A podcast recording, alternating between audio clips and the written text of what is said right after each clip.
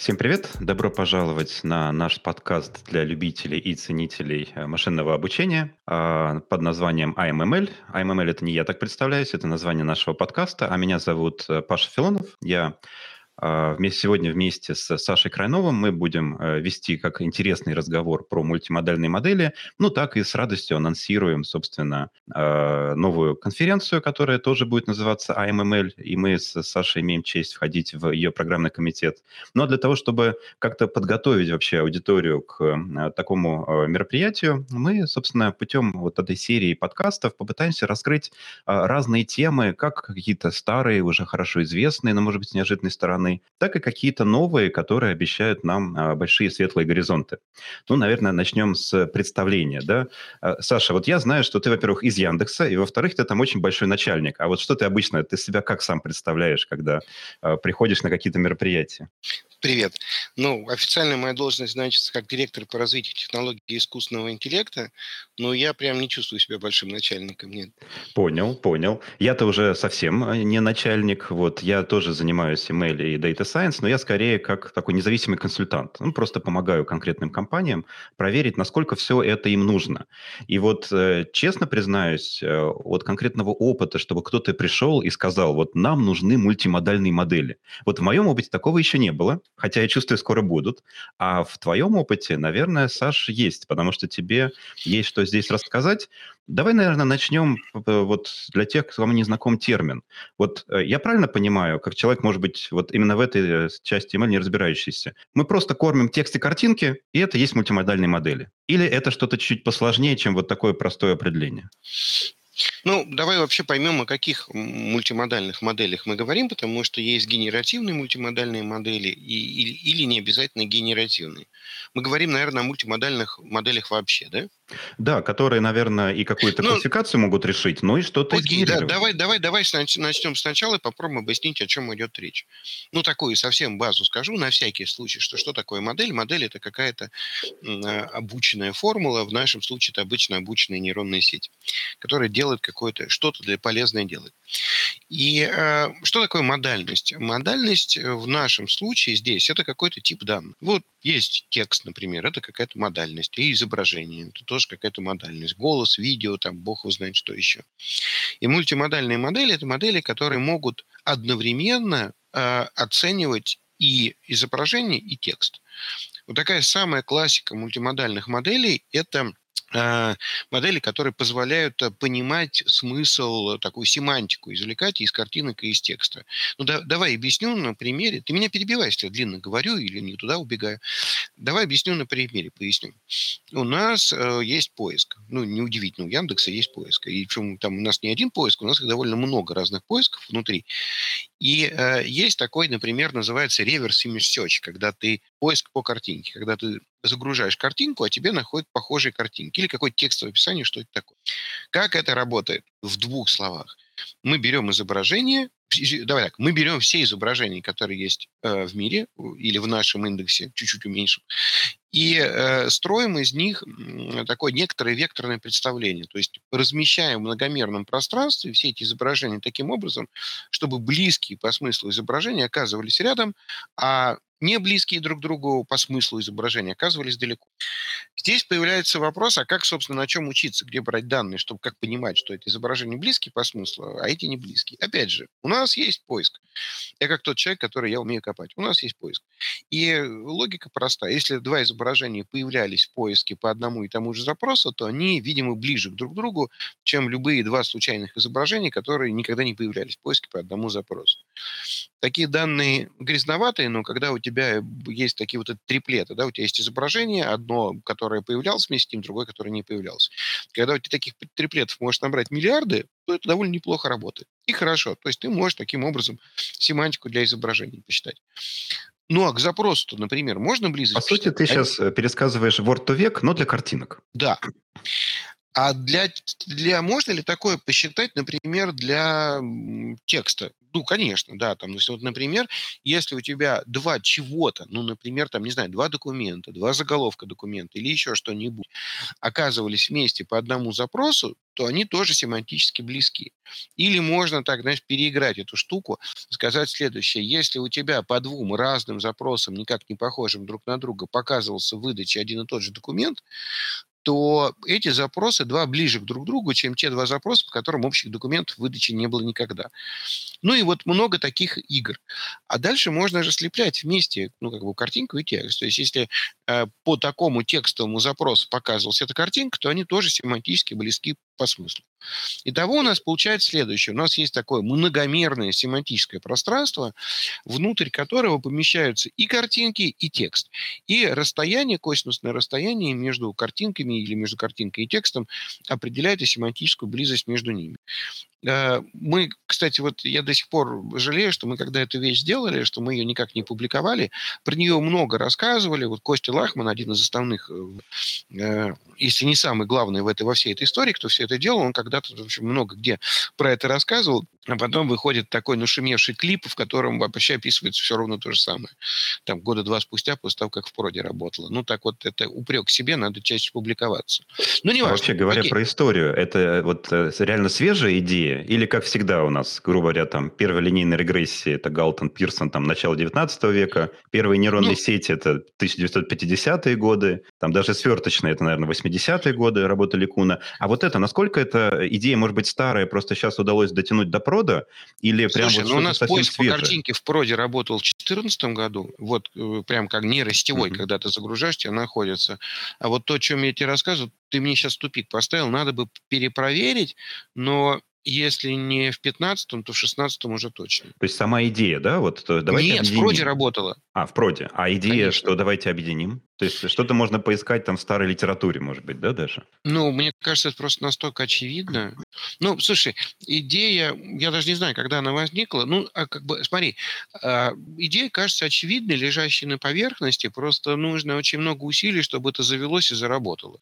Вот, вот угу. на это очень много времени ушло. Но да. направление прям очень перспективное. Мне кажется, тут, конечно, всякие аналогии всегда э, неверны, но вот я, например, исходя из опыта преподавания, знаю, что вот сидит студент среднестатистический, сначала ты ему нарисуешь картинку, там, ты ему математику объясняешь, ты ему там картинку нарисуешь какую-нибудь, там, половина поняла по картинке.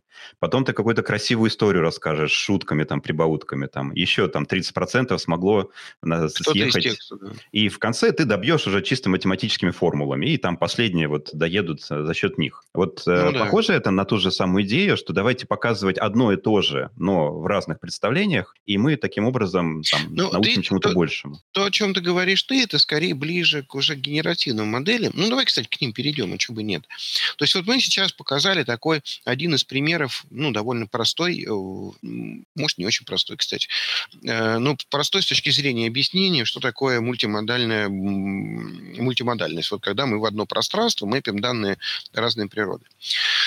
А теперь давай, давай, правда, давай поговорим про современные генеративные сети. Вот начнем с такой первой чат GPT, так можно говорить первый чат GPT? Ну, короче, GPT 3,5, который вот чат GPT. Обучалась на текстах, и все знание окружающего мира эта модель получает, исходя из текстов. И она, да, она, то есть, когда ты с ней общаешься, она тебе там токен за токеном выдает, э, выдает ответ, какой-то результат на твое общение, опираясь на две вещи. Опираясь на контекст нашего разговора и на все тексты, которые модель прочитал, видела, э, прочитала, видела и может на них отвечать. То есть фактически это такое ну, TF-IDF на максималках на самом деле. Потому что э, TF-IDF это просто частотный слов, и ты там подбираешь самое частое слово.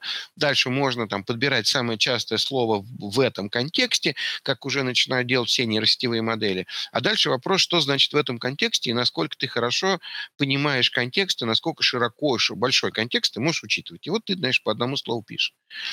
И тут нужно понимать, что модель, которая учал, училась на текстах, она ничего кроме текста не видела, и у нее нету и не может появиться ниоткуда какого-то визуального представления о чем бы то ни было. Это, ну, как бы, это первая проблема, что сразу определяет серьезнейшую ограниченность, потому что, ну, нету в текстах мира детального и понятного описания всего.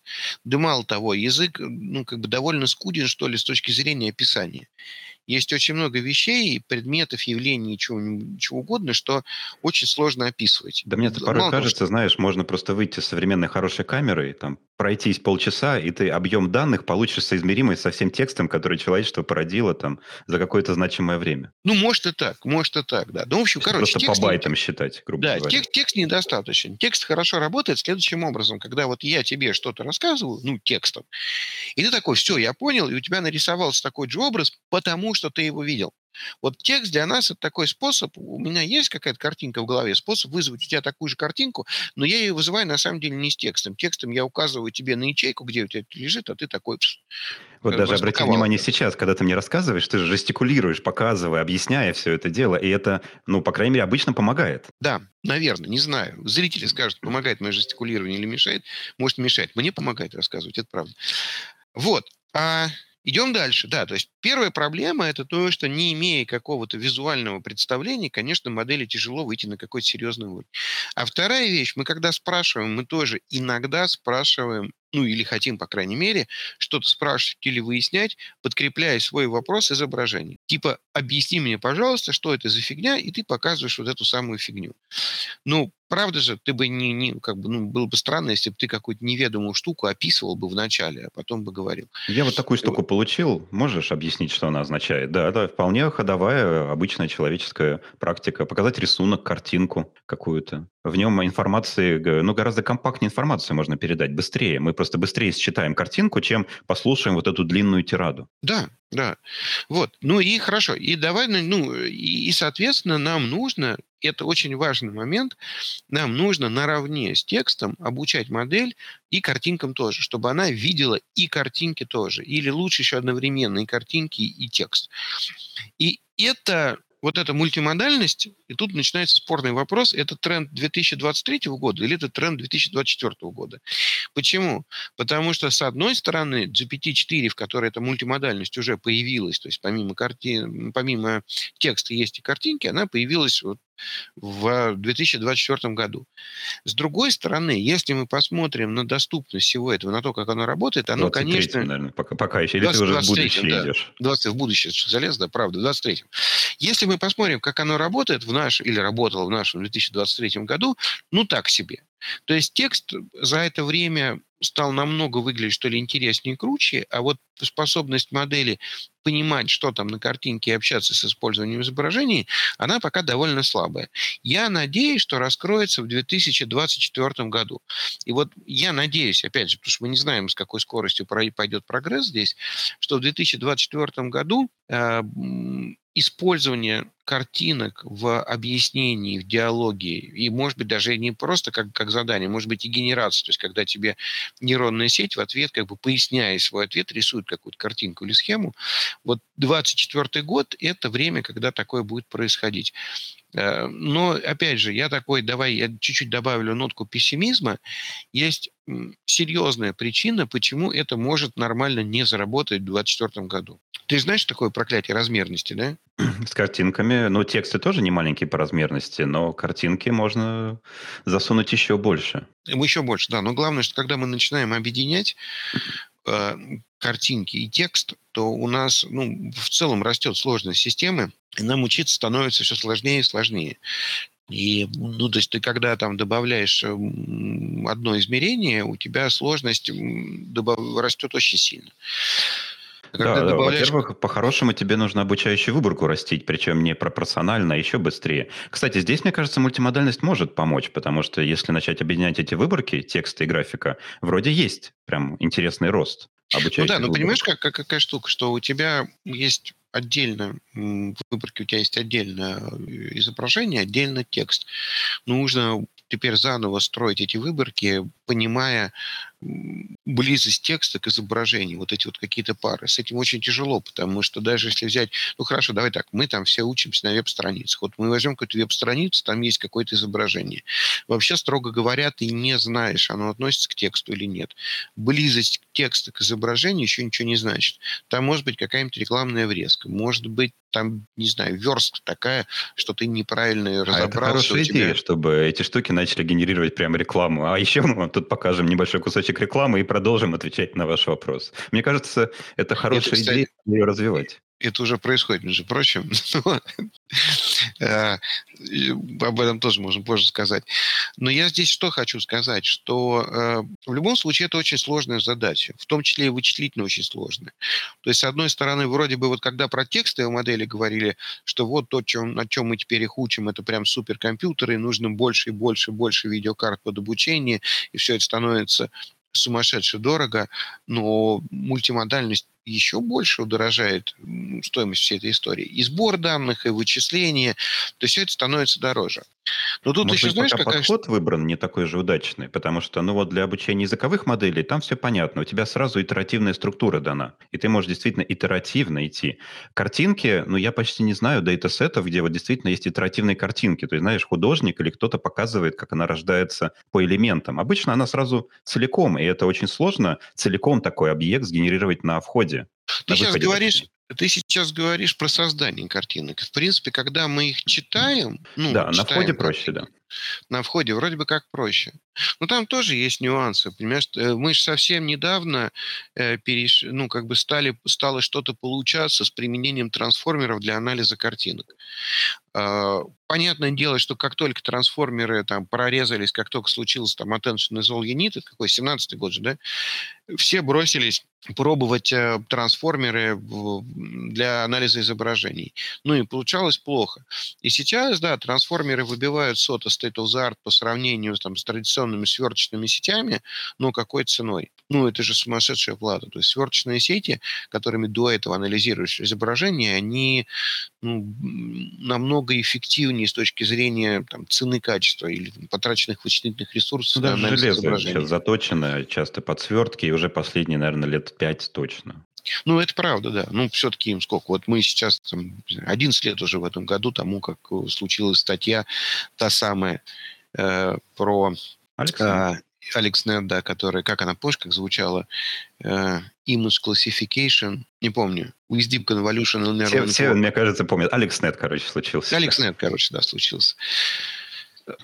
Вот. И... Э, а, вот сейчас, я, мне кажется, я вспомнил. Neural Network for Image Classification. Нет, не, не, все, не буду врать.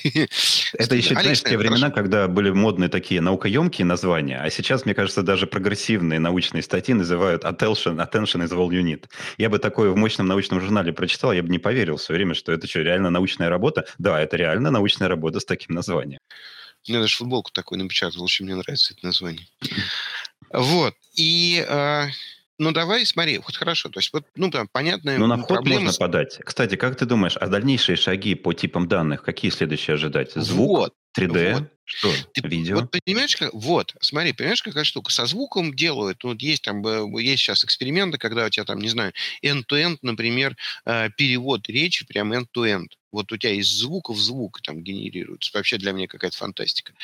Но мне кажется, что следующий большой, я не знаю, когда это произойдет, но следующий огромный прогресс для человечества заложен в видео. Причем я говорю даже не про генерацию видео, а я говорю про, э, про претрейн. Вот смотри, у нас сейчас модель, когда учится, вот мы обучаем большую фундаментальную модель. Есть стадия претрейна, где модель прочитала в кавычках там все тексты в интернете, ну или все содержательные тексты в интернете. Прочитала, то есть научилась воспроизводить какие-то пропущенные куски, фрагменты. Потом, значит, есть, э, подгружаем туда еще и картинки добавляются. То есть у нас эта модель ведь просто не просто тексты прочитала, а еще понимает изображение и умеет определять семантическую близость изображения и текста. И следующий этап огромный – это видео.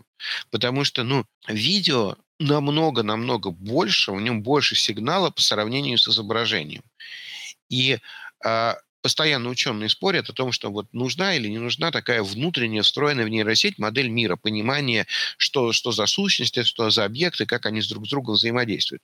И многие считают, что да, нужно. И вот мне кажется, такая нормальная, полноценная модель мира может произойти только тогда, когда мы научимся, мы сделаем какой-то притрейн мы люди, на всем видео, которое есть. Вот, когда а модель, модель мира, предо... ты имеешь в виду какая-то захардкоженная или все-таки выученная чисто из Выученная, выученная, mm-hmm. выученная, выученная. Понимание, что такое стул, что такое стол, как они друг с другом соотносятся. Вот это, в общем, знание получено Но не это уже прямое обучение а людей. А потому геометрическое, что... физическое представление. Есть у меня ощущение, что дети учатся в том числе просто наблюдая видео вокруг себя постоянно. Да, ну у детей есть еще один э, эпизод, элемент, который, про который мы не говорили, то, что называется красивым термином embedded AI. AI, который вмонтирован во что-то, что, и вот это что-то может ходить, там, щупать, нюхать, осязать, обонять. И вот то, что есть у детей. Да, и следующий, видимо, этап, когда там будут какие-то роботы, которые будут что-нибудь нащупывать, их, на их нащупывании будет все, значит, обучаться, но это где-то совсем далеко. Это а это медленно, мне кажется. Там же взаимодействие с физической средой, значит, все очень медленно проистекает. Медленно, медленно, медленно. Ну, плюс к этому это же еще очень дорогая штука взаимодействия с физической средой. Часто, особенно Разве для что, робота. если это один интеллект, один э, алгоритм, и у него там десятки тысяч этих манипуляторов, как щупалец. каждая работает медленно, но с 10 тысяч сигналов поступают Ну, так происходит, например, с автомобилями. Ты знаешь, нет? Ну, вот что происходит, как, как, как обучаются автомобили ездить такие? Беспилотные автомобили, как Там они же не каждый отдельно обучается по своим видео. Они Конечно, собираются обучаются они все, да. Но они вот тоже, видишь, они опять же, они все-таки по видеосигналу. Ну, хорошо, там еще добавим радар, лидар, но по видеосигналу они не нащупывают. Там нет, знаешь, такого датчика на силу столкновения. Это было бы, э, мягко говоря, дорого бы такое обучение. Вот, да, тоже на видео. Ну, там, видишь, получается элемент некого РЛ, потому что что происходит? Машина предпринимает какие-то действия и получает обратную связь. Ну, фактически они учатся на что там. Как бы основная цель беспилотника – это не допустить коллизии, не допустить столкновения. И э, есть много вариантов поведения, то есть как поехать. То есть понятна цель, куда нужно попасть. У тебя есть несколько там вариантов траектории, и, ну и скорости передвижения по ней. Вот. А стратегии поведения. И дальше есть объекты, вокруг которых распознаны, есть какое-то предсказание, как они будут двигаться. И для каждого следующего момента рассчитывается вероятность столкновения. Вот. Ну и выбирается та траектория, при которой вероятность меньше. А дальше у тебя есть предсказанная вероятность и вероятность столкновения, которая вот действительно произошла. То есть ну, ты, нет, столкновение не произошло, но ты проехал, они как-то пошли, и у тебя изменилась вероятность столкновения, ты стал это понимать лучше. И вот эта разница э, между тем, что ты думал и как оно оказалось на самом деле, вот эту разницу нужно нужно понятным образом уменьшать. То есть так вот накапливается сигнал. Я сейчас понятно излагаю, Паша? Да, а вообще, вот это... как ты думаешь, именно автопилоты, это тоже пример мультимодальных? Вот я там не совсем не всегда вижу, как текст там, например, проникает. Им вряд ли скармливают ПДД. Там мультимодальность. Там мультимодальность, потому что там нету текста, ты прав. Но, но лидары, там картинки есть, тоже уже можно Там есть лидары, радары и картинки. Это три разных, три разных прибора с тремя разными вообще типами, ну, это три разных типа данных, которые получаются, да, и это мультимодальность, потому что решение строится на основе трех разных типов данных. Кстати, звук точно. Вот я знаю, что звука до сих пор нет, а он должен быть. Я, например, когда езжу, я на звук очень сильно ориентируюсь часто. Ну, это правда, да, но есть же водители с нарушениями слуха, они вполне вполне нормально ездят. Но это помогает. Это, без этого можно, но это помогает. Это помогает, да. Но не является суперкритичным, но это помогает. Да, ну, наверное, такую модальность, модальность тоже можно добавить, да. То есть, получается, на самом деле у нас уже есть представители. Все-таки они пока еще без прав, но ездят уже, по крайней мере, на экспериментальных площадках. Чат GPT четвертый уже что-то генерирует, включая картинки. Ну, я так понимаю, что и Гигачат, и Яндекс GPT тоже сейчас на подходе в плане этом. А вот э, где еще, ты думаешь, вот именно мультимодальные э, такие системы нас будут помогать, в каких задачах? Ну, смотри, мы когда говорим про всякие там GPT, это же, ну, это же не решение задач, на самом деле, это инструмент. Uh-huh. А когда ты говоришь про задачи, мы можем думать, и хорошо, вот у нас этот инструмент есть, который что-то анализирует вместе, давай его, значит, где-нибудь применим, куда, куда угодно употребим. И вот м- какое-то бесконечное количество возможностей просыпается, которые я даже заранее не могу все предугадать. Вот куда палочка не ткни, вот там везде оно для чего-нибудь и нужно. Хоть там медицина, хоть образование, хоть какой-нибудь там, не знаю, контроль за городским хозяйством, все что угодно. А вот здесь, кстати, Я, знаешь... мне самому интересно понять, насколько это ортогональные вещи, потому что есть отдельное направление multitask, есть отдельное направление мультимодальность. Насколько они сейчас сильно, сильно связаны или их можно вообще независимо рассматривать? Да, наверное, связаны. Слушай, у меня, знаешь, вот, да, вот сделаем шаг в сторону, я что про это думаю? У меня вот какая метафора. Мы сейчас с тобой говорим так, как мы 30 35 хорошо лет назад говорили про персональные компьютеры. Ну и вообще про компьютеры. Вот тогда, где-то 30-35 лет назад, произошел такой э, сильный переход, когда компьютеры стали персональными. Вот до этого компьютер это что-то где-то стояло, все компьютеры были большими, такой был термин, где-то там ходили люди в белых халатах, которые там умели, понимали, как пользоваться перфокартами, вот это вот все, ну, все вообще никого не интересовало. И дальше появляются компьютеры, доступные для всех, персональные. Ну, то есть они были не очень доступные по деньгам, но типа кто угодно мог более-менее поставить пользоваться. Пользоваться, кстати, тоже было тяжеловато, но уже все, становился Порог инструментом... входа, да, наверное, был тогда посерьезнее, чем сейчас. Посерьезнее, да. Вот. И люди такие думали, для чего нужны компьютеры. И те, те, кому просто бешено нравились компьютеры, без объяснений и причин, они прибегали к любому руководству, там, металлургическому комбинату, например, руководству, говорили, давайте мы закупим себе тоже, значит, компьютер. Тут такой, не знаю, зачем. Люди не, не могли объяснить нормально. Давайте мы в школы и... поставим компьютер и будет, будем школу, их учить. Да. Зачем? Ну, нам нравится Зачем? Самим. Непонятно. И их закупали. Они в металлургии ничему не помогают, потому что нет ничего, что о них можно было считать. Максимум там помогают бумажки какие-то начать работать, как печатная машинка, там условно этот, э, как бы, тогда это назывался такой термин, компьютерщик, который, значит, за ним сидит, он на нем вечерами в игрушки какие-то играет, и там чуть позже туда, значит, пришла бухгалтерия. Ну, то есть вот как, какое-то такое, такое шло развитие. А потом, э, потом происходит следующее. Вот мы сейчас, вот я тебя спрошу, для чего нужны компьютеры в металлургии? Сможешь сходу ответить? ЧПУ управление, управление системами энергии, бухгалтерия, а, обмен ну, контрактами, Для чего-то, да. И все это вроде как-то мелко звучит, но ты при этом, ну, выключи все компьютеры, вот убери производство. Я думаю, любого. что может работать, но эффективность э, и стоимость Дико резко упадет. поднимется. Да, а может быть там случится что-то такое, почему из-за чего вообще все встанет, потому что вовремя что-то не смогут заказать, теперь уже без компьютера его не привезут, и вот это все. Постои могут вещи, появляться которые... больше, да. Черт что, непредсказуемые последствия такие. Вот мне кажется, нейросети – это ровно та же самая история. Ошибка, когда мы начинаем искать какое-то такое, знаешь, вот ключевое, суперское, невероятное то самое применение, которое одно само по себе явным и понятным для нас образом резко что-то улучшит. Наверное, где-то в каких-то областях такое есть и можно придумать. Ну, вообще не, не, далеко не во всех. И в большинстве случаев они так же, как персональный компьютер, где-то чуть-чуть, аккуратно, понемножку начнут вот что-то помогать, что-то улучшать, что-то делать. И так же, как сейчас, э, так же, как тогда, что будет происходить?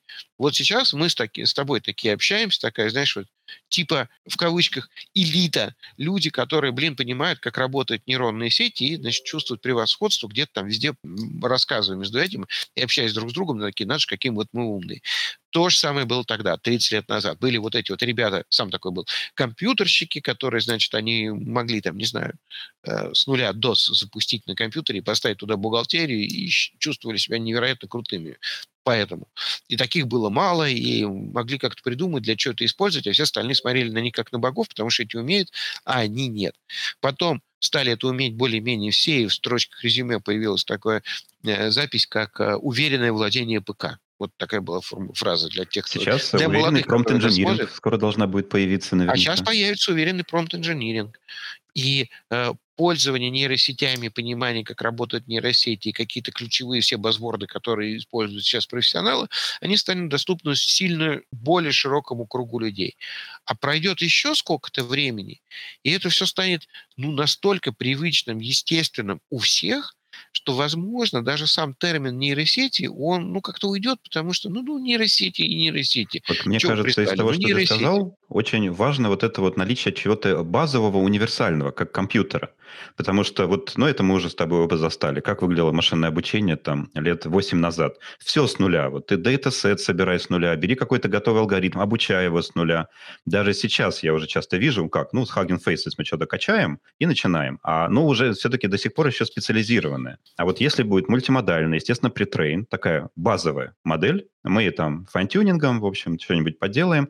И вот это вот уже сейчас мы, похоже, это видим, что и машинное обучение меняется. Оно уже будет на вот этой здоровенной pretrain модели просто базироваться, как все время вот компьютер, программируйте под него. Я с тобой согласен, конечно, потому что, смотри, вот у нас есть эта большая базовая модель предобученная, которую кто-то там за миллионы, там, не знаю, долларов, но это сейчас я не Разработка первых ПК тоже, наверное, стоила очень дорого в плане аренды. Наверное, да. То есть, в общем, ты за, за эти миллионы долларов тратишь, ты делаешь эту модель большой pretrain, а до обучения на свои нужды, какой-нибудь там fine-tuning, например, или p-tune, ну, это же очень быстро и, относ... и относительно дешево. И по силу уже кому угодно.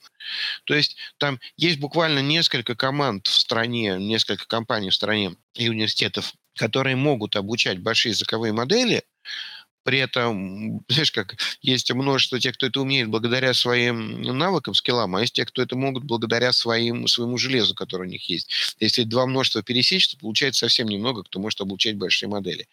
То те, кто сейчас может там запятюнить или зафайнтюнить какую-то готовую предобученную модель, таких существенно больше, на пару порядков больше.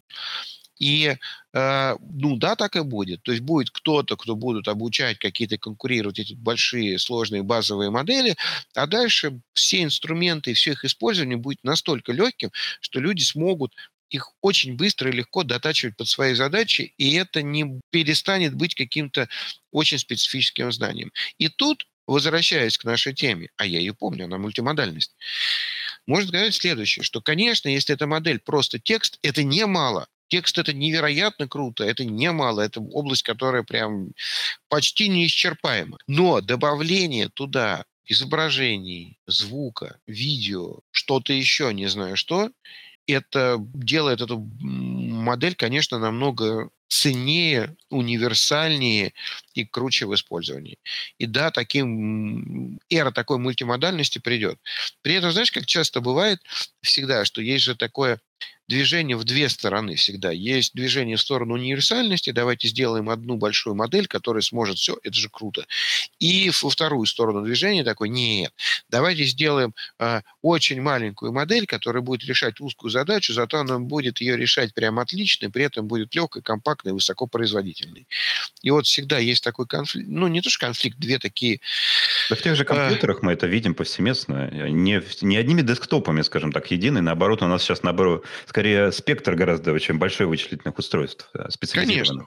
Конечно, конечно. От какого-нибудь дата-центра до маленького высокопроизводительного чипа, который работает, там, не знаю, в наручных часах или где-нибудь еще.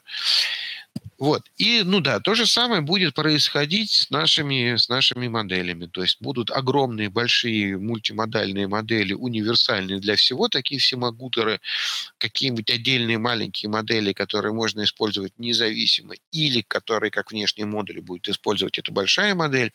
Ну, то есть как-то так. Ну, то есть классический вот. ML, ты считаешь, не умрет вот с развитием, например, таких больших мультимодальных моделей? Все-таки останется еще место для каких-то конкретных маленьких задач, где не нужна там высокая производительность или датасеты маленькие. Еще останется место для SVM, линейной регрессии, градиентного бустинга. Я бы наоборот сказал, там, где нужна высокая производительность. То есть там, где, там, где тебе производительность, ну, прям супер важна, и а вычислительные ресурсы очень ограничены. Uh-huh.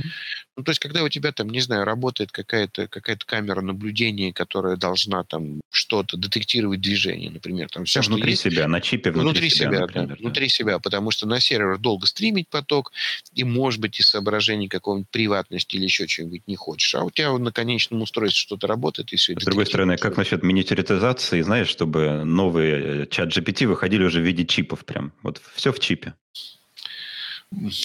Мы сейчас, это, кажется, знаешь, столько идей для стартапов породим тут пока с тобой ты сейчас, ты сейчас затронул интересную тему. Я прям буквально, тоже у меня вчера была беседа прям буквально на эту тему. А, мы тут думали несколько раз про это, там, с разными людьми. Знаешь, какая интересная штука? Вот с Лешей Шаграем мы тоже про это как-то тут думали недавно.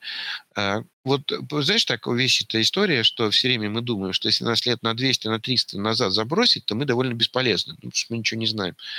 Нас-то люди спросят, вы говорите, у вас там вот это электричество было, ну сделайте нам, а мы никак. Мы без интернета ничего не можем, у нас все знания там. А знания в интернете, они же, ну это сумасшедшие размеры, это какие-то там, не знаю, петабайты. Ну, то есть вообще в интернете больше, ну, там полезных знаний петабайты. Сумасшествие какое-то. А сколько весит вот сейчас хорошая языковая модель? Ты знаешь? Ну, получается, до терабайта уложимся, даже скорее сотни гигабайт всего лишь уложимся. Сотни гигабайт уложимся, да. Ну, то есть ее можно дистиллировать, сотни гигабайт, ну, точно влезет. Ну, какая-то, может быть, там она будет не такая по качеству, как, как более большая, как терабайтная, но все равно влезет.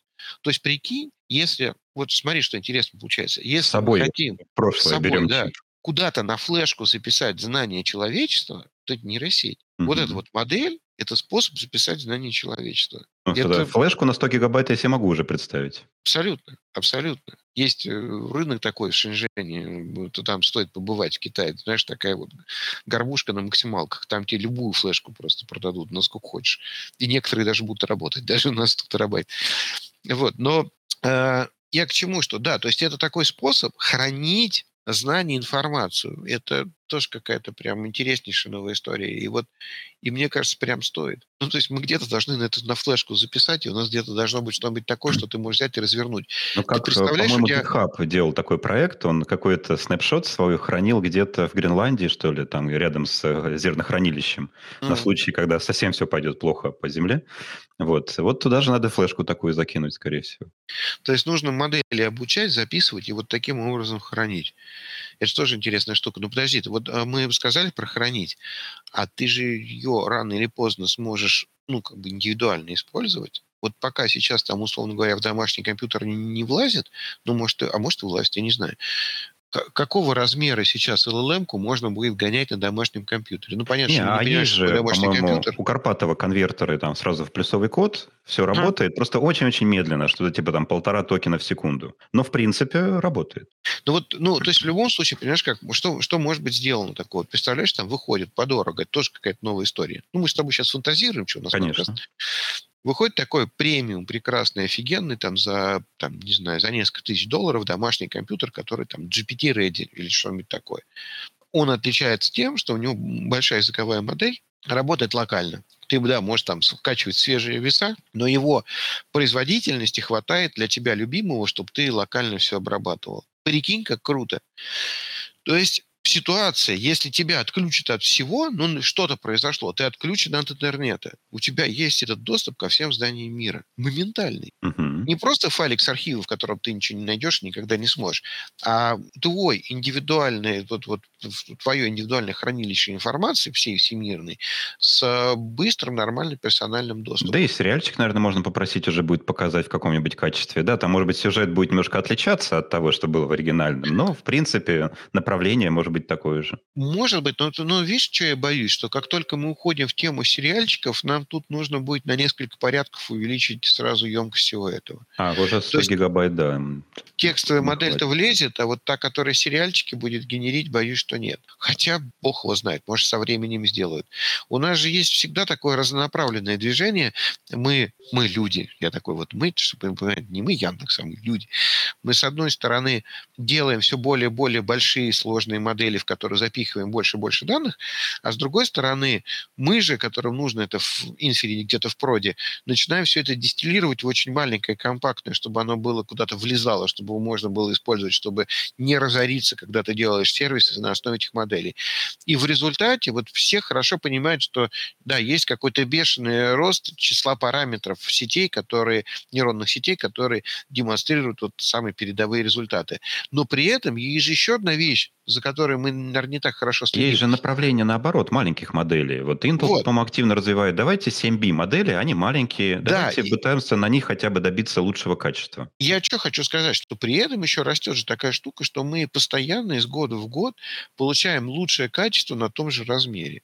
Вот как бы я была царицей, вот челлендж, который бы я, ну, не знаю, участвовать, не участвовать, я уже не умею во чем участвовать, но который бы я всячески поддерживал, мотивировал, сказать, что давайте вот ограничиваем, у нас там, не знаю, 7 миллиардов параметров, и кто покажет лучший результат на 7 миллиардах параметров. Мгм. Я даже, знаешь, как думал, что когда-то, когда, когда вот была эта история с AlphaGo, когда вот выиграли у человека, э, последняя, ну, когда вот компьютер выиграет у человека в Go. И сейчас там есть куча, не только та самая ванильная AlphaGo, а куча всякого open source, что уже легко обыгрывать человека.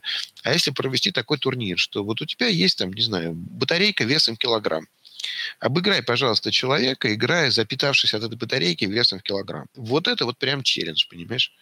Мы-то люди от, от одной конфетки можем всю игру сыграть. Ну, тут хорошо, а конфетки да, не можешь. В этом вот тебе... смысле мультимодальные нас уже окружают, и скорее вот интересный челлендж, как бы их сделать юзабельными. Потому да. что даже тот же OpenAI и другие компании, и ваши, если это запустят, как это сделать хоть как-то прибыльным? Потому что она будет, скорее всего, сильно больше, сильно много жрать. Если люди все хотят через нее смотреть сериалы, это вот непонятно, как сделать. Слушай, а я э, здесь, я здесь прям фанат решения, что за это надо платить просто. Я прям, ну прям, я серьезно готов. Э, и сам как пользователь. Ну, потому что это же не бесплатно. Вот каждая генерация, генерация каждого токена, это не бесплатно. У него совершенно понятная цена, потому что у тебя там, ну, оно процессится в дата-центрах, и там стоит оборудование, которое... Pricing есть конкретный по токенам. То есть, есть, есть pricing по токенам. И нужно делать так же, ну, везде, где угодно. У тебя персональный ассистент, ну, глупо платить по токену, это слишком, как бы, плохо. Можно посчитать что-то примерно как-то и платить, грубо говоря, ему зарплату. И вот я прям готов. То есть дайте мне умного персонального ассистента, который будет использовать большую модель, работать, э, ну, прям используя много знаний, работать для меня быстро за деньги. Ну, в смысле, да, я буду за это платить. Да, мне что, даже как. А должно быть бесплатно? Я недавно был на Ятоксе на воркшопе, где как раз показывали, например, Яндекс GPT, и там предлагали прям, слушайте, а давайте ему в промпт предложим 10 долларов и посмотрим, может, он побольше ответит нам. Вот. Потом, правда, сказали, ну, мы его так обманем, грубо говоря, а вы потом биллинг проверьте, грубо говоря, что случилось с вашими 10 долларами после того, как он вам ответил-то. Может, он еще заодно и снял, потому что он знает как, да? Нет, ну это, конечно, шутки. Нет, ну в целом, мне кажется, что да, что к этому нужно приходить. Да блин, ну это правильно же. Ну это же правильно. Э, знаешь, вообще деньги это очень хорошая штука с точки зрения, э, ну это как, как аплодисменты. Вот как можно похлопать разработчикам, которые создали классную нейронную сеть? Да лучший способ деньгами. Вот чем больше ты им готов заплатить, тем больше они молодцы. Чем больше они молодцы, чем больше денег они получили, тем больше они сделают в будущем. Это хорошо работающая правильная А это не будет подталкивать тогда к большей закрытости? Потому что действительно у нас сейчас из передовых решений большая часть закрытые, есть несколько открытых, вот надеюсь, они будут развиваться дальше, но в основном основные игроки, по крайней мере, пока, судя по всему, предпочитают держать эти вещи закрытыми.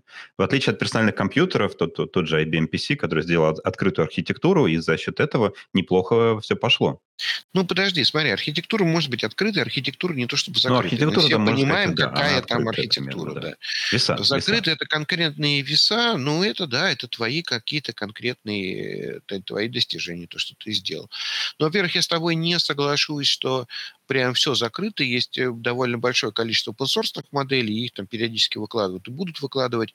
Но я здесь, знаешь, как, я здесь даже не, за, не про саму модель говорю, а за инференс, за процессинг ее. Угу. Ну, процессинг почему должен быть бесплатный? У тебя там кто-то где-то считает, жгет электричество, почему он должен делать бесплатно? Тут как-то странно, это не рабочее, не. Ну, прям хочется уже туда рекламу какую-то вставить, потому что ну, люди не привыкли платить, потому что, Слушай, деле, ну, за них а платят вот это, рекламодатели. А вот это тоже, а это человек раздражает порой еще больше, чем когда он за это платит. Поэтому, ну, реклама тоже, может быть, работает, но может быть и, и так. Я прям обрадовался, знаешь, когда появился... Вот ты пользуешься в, в Телеграме премиумом? Ты да. платишь Телеграмму? Да. Вот ты, ты зачем это делаешь? А, я думал, что у меня от этого кое-что будет лучше работать, в итоге работает так же, но плачу. Я, я даже и не думал, что Просто, скорее всего, ну, лучше. надо ребят поддержать все-таки. Конечно, там. конечно, потому что, ну, блин, потому Хороший что это стал наш рабочий инструмент. Прям реально, я им пользуюсь как рабочим инструментом. Я использую некоторые, я, я, знаешь, я чувствую некоторый дискомфорт от того, что я использую инструмент, который мне нужен для работы, который, от которого я все больше и больше завишу, потому что я к нему привык, у меня там все, а он бесплатный. Я такой, блин, они же разорятся. Ну вот я как бы не очень верю в, долгое существование бесплатных сервисов. А если я туда плачу деньги, у меня появляется какое-то спокойствие. Ну, по крайней мере, ну, я понимаю, за счет чего все это происходит. Вот. И то же самое и здесь использование больших, сложных, тяжелых, умных мультимодальных моделей, я надеюсь, что станет платным, и мы все к этому привыкнем. Потому что сейчас ситуация, конечно, странная и неустойчивая. Сейчас, ну, там, ладно, еще какие-то большие компании типа Яндекс, мы как-то сдюжим, но э, маленькие стартапы же тут же разорятся, не успев ничего. Не, ну, тот же OpenAI, GPT-4 до сих пор только по подписке. 3 до 5 турбо, да, он там в ограниченном режиме доступен бесплатно. А 4, пожалуйста, 20 долларов или сколько, и все удовольствие для вас вас готово. Хм, то есть, получается, можно сделать такой вот собирательный вывод. На самом деле, э, мультимодальные нас уже окружают, Ну, просто вот. Они, скорее всего, только будут расти, но проблема их роста как раз вот скорее туда надо будет сосредоточиться инженерам, как их все-таки запускать хоть как-то на каком-то разумном железе. Ну и, скорее всего, это все будет платно, потому что и LLM-ки-то обучить сейчас себе могут позволить далеко не все. А вот мультимодальные модели, скорее всего, там совсем единицы останутся, кто сможет вообще такие модели выпускать. И, скорее всего, надо привыкать к их использованию, но действительно вряд ли бесплатно. Ну, только в пробной версии. Только в пробной версии. Да нет, ну я думаю, что что-то, да, сейчас мы сейчас всех напугаем, типа, вот, все будет платно. Нет, конечно, много всего бесплатного останется, но я просто к тому, что думаю, что будут такие нормальные, хорошие платные сервисы, которые будут стоить так немного, а быть при этом такими качественными, что нам просто будет не жалко платить. Ну, тут, знаешь, есть прям хороший пример, мне он прям нравится. Есть э, всякий музыкальный сервис, наш, например, Яндекс Музыка. Мы когда его начинали делать только, там столько людей виска крутили пальцами, говорили, вы, вы, вы что, больные, что ли? Ну, вот серьезно, у нас там есть всякие там зайцев нет, и вот это вот все, весь интернет полным mp а вы хотите музыку в интернете за деньги? Да вы что, ребят, ну, типа, как? Никто, никто не купит, да. Никто, никто ну, это же бред какой-то. А прикинь, не осталось пиратской музыки. Ну, то есть она где-то какая-то есть, но в целом ну, ее нет. Мейнстрим ушел в другую сторону, да. Абсолютно. Вся музыка легальная и никого не напрягает. И всем хорошо. И да, люди даже не думают о том, что где-то что-то, какой-то платеж за это. Наоборот, люди теперь какая-то... больше претензий за качество сервиса начинают предоставлять. Да. И это правильно. Да. И это правильно. А потому что знаешь, как, как, как работает? Это вот это то, что называется оптовая закупка. Если много людей стали пользоваться, ну, давай перейдем опять же к нашим большим мультимодальным моделям. Если много людей будут использовать это, использовать коммерчески, начнут за это платить, то чем больше людей ну, за это платят, тем больше денег ты собираешь. И ну, тем меньше денег тебе нужно собирать с каждого отдельно взятого конкретно. Mm-hmm. Потому что все равно же начинается конкуренция, все равно э, компании будут балансировать на грани прибыльности. И вот для того, чтобы быть вот чуть-чуть прибыльным, показывать эту чуть-чуть прибыль, тебе нужно будет очень немного собирать с каждого конкретного пользователя, потому что в целом их довольно дофига. То есть есть часть, которая не снижаемая, которая зависит от одного человека, это вот время на процессинг его конкретного запроса, электричества, которое ты прожигаешь, и оно там не важно, сколько у тебя пользователей. А есть часть разработки, которую тебе нужно отбить. И вот, э, грубо говоря, оплата отдельно взятого пользователя за разработку, которую ты вел, она становится пренебрежительно малой, потому что у тебя этих пользователей миллионы. Ну, действительно, и что здесь можно пожелать? Если вот наши слушатели хотят увидеть вот эти уже мультимодальные большие модели со звуком аудио, вы начинаете платить за текущие и использовать их, самое главное, в своей работе. И таким образом вот вы можете напрямую повлиять. Ну и, конечно, вы можете стать создателем одной из таких, но это там свой отбор как бы надо проходить определенный. Ну да, и уж, и уж абсолютно точно пользуйтесь, пользуйтесь, пользуйтесь, потому что, ну, по, во-первых, это сейчас бесплатно, и чтобы это, что, почему бы не быть такими early адоптерами, пионерами. Ну и главное, что это вам создаст конкурентное преимущество. Вот как те самые э, кажется, хакеры на, в период развития компьютерной техники. Конечно, Можно конечно. Потому что какое-то время было много людей, которые зарабатывали на этом, потому что они умели, они научились, а остальные еще нет. Сейчас прекрасный период вот этих вот возможностей, происходят большие изменения в нашем мире, и пользоваться, изучать, э, вникать, прям ну, золотое время. Отлично. Саш, спасибо большое за такую содержательную беседу.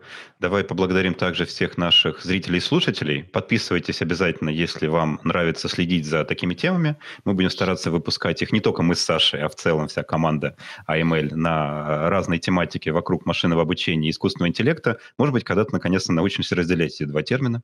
Вот, пока что это все будет в целом называться AML.